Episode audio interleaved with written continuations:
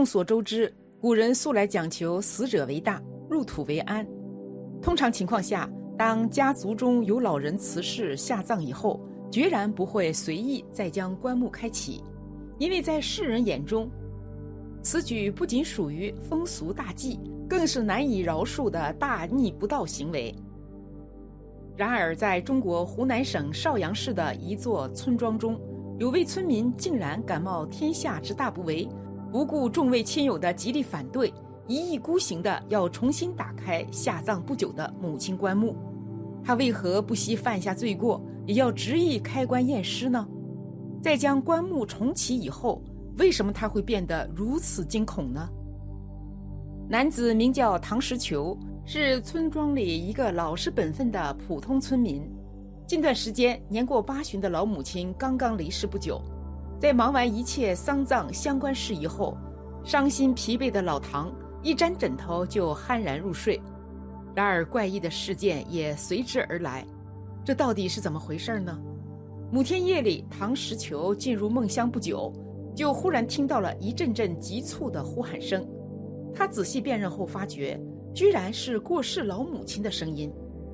只见母亲步履蹒跚地缓缓向着自己走来，口中还不断的呼唤着自己的名字。老唐倍感震惊，密切关注着母亲的一举一动。只见母亲彼时面庞蜡黄消瘦，神情看起来几度惊慌失措。随即，她声音变得更为凄厉，一遍一遍地朝着老唐哭泣求救。唐诗球此刻悲从心生，赶忙上前搀扶老母亲，询问具体情况。始料未及的是，眼前忽然闪过一道漆黑的身影，以迅雷不及掩耳之势将母亲强势掠走。唐石球心情几近崩溃，正想上前追逐时，忽然两腿一蹬，瞬时从梦中惊醒。惊魂未定的老唐此时已是大汗淋漓，尽管只是虚幻一场，但梦里的一幕幕、一声声言语却是这般真切。让人倍感诧异的是，一连七天的时间之中，老唐每晚都不断循环着同样的梦境。如此长时间的被同一梦中景象所惊，使得他顿时变得六神无主。梦中老母亲一次次的呼喊声，一遍遍的求救声，依然真实无比。而母亲被黑影掠走之时，老唐却无力去救援。这可望而不可及的场景，犹如一根根硬刺般，狠狠扎在了唐石球心中。他心中感到隐隐不安。老母亲在梦中焦急惊恐的状态，全然不像是与自己诀别之举。很快就到了为母亲的坟墓进行填土安葬的时刻。这天，心中忐忑不安的唐石球，在亲眼看到母亲的坟墓完好无损后，高悬在嗓子眼的心才安然落回到腹中。就在众人齐心协力将坟墓填土完毕后。一个奇特的物件却瞬时浮现于老唐眼前，这个物件又有何特别之处呢？唐石球突然感觉此物竟是如此熟悉，他定睛仔细查看，瞬间感觉头脑发懵，差一点栽倒在地上。遗落于面前的物件并非普通的物体，而是老母亲安葬时所佩戴的寿帽。本该陪伴老太太埋葬于坟墓棺材中的帽子，为什么会出现在坟墓之外的空地上呢？唐诗球此时越想越惊恐，在联想到自己七天以来反复经历的梦境，顿时感觉此事一定非比寻常。经过深思熟虑后，老唐最终做出了一个大胆而破天荒的决定。他旋即向众人郑重其事地说道。为了确认母亲遗体的万无一失，也顾不上祖宗的规定，一定要打开棺木查看一番。此言语骤然犹如一石激起千层浪，立即便遭到了众人的一致反对。村里人为何会有如此表现呢？依照村里祖训来看，在先人入土为安以后，再次开棺就是随意惊扰祖先的举动，是对先人的大不敬行径。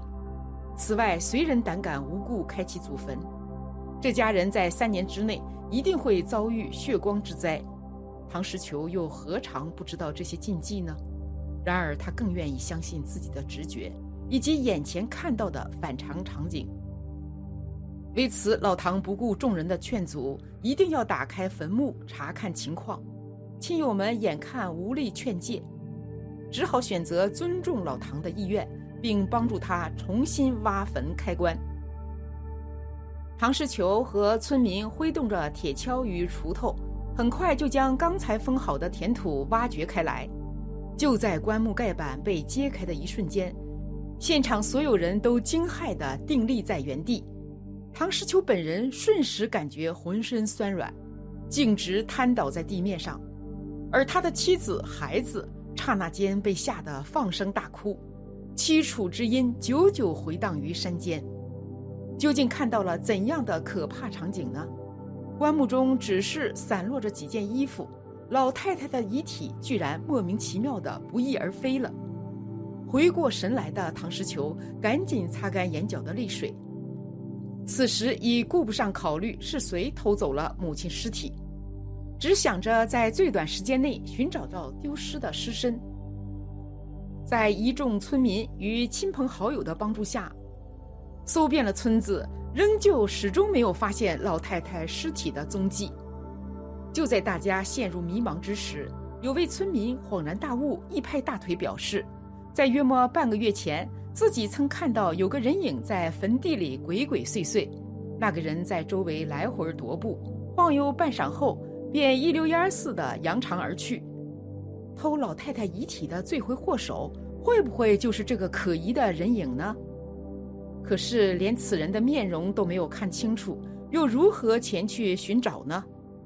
旁边一位村民仔细思索片刻后，随后竟说：“当时他虽然没有看清那人的长相，但是却看到那个人朝着邓家山方向离去。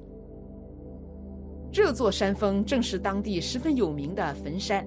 老唐早已无暇顾及其他因素，立即带领着十几位村民匆忙赶往邓家山。”仅仅搜索了片刻功夫，就发现地上散落着一个板车架子，众人不由得相视惊呼：“难不成果真将尸体搬到了这里吗？”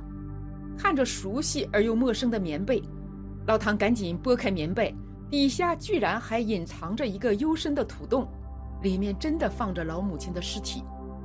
村民们将老唐母亲的尸身安顿好后，随后就搬起脚底的一片木板。向内窥探，眼前的一幕差点将这些人当场送走。木板底下一具高度腐烂的尸体，竟然瞬时惊现于眼前。老唐壮起胆子仔细打量，尸体至少已经放了一个月。这具尸骸到底会是谁呢？老唐根据下葬时间推算，尸体极有可能是邓氏先祖。邓氏后人得知消息后。来不及细想，便匆匆奔向坟地。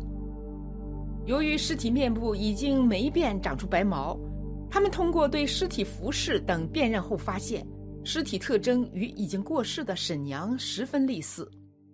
邓氏后人为了确定尸体身份，只好将沈娘的坟头挖开，棺内果然是空空如也。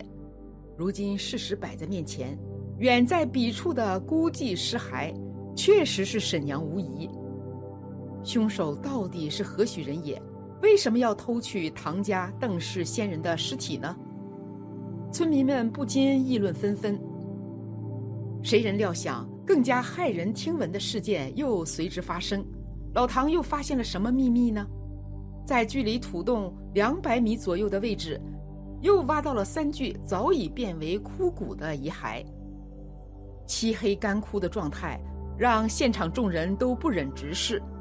就在大家不知所措之时，有位细心的村民在土洞周边又看到了一些生活用品，貌似还有人偶尔会在这里居住。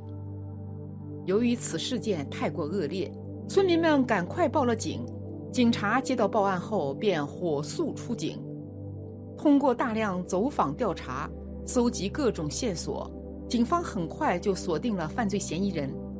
村民知晓后却深感难以置信。被怀疑对象是村里的流浪汉，不仅身体患有残疾，而且还丧失了部分视力，听力以及语言能力。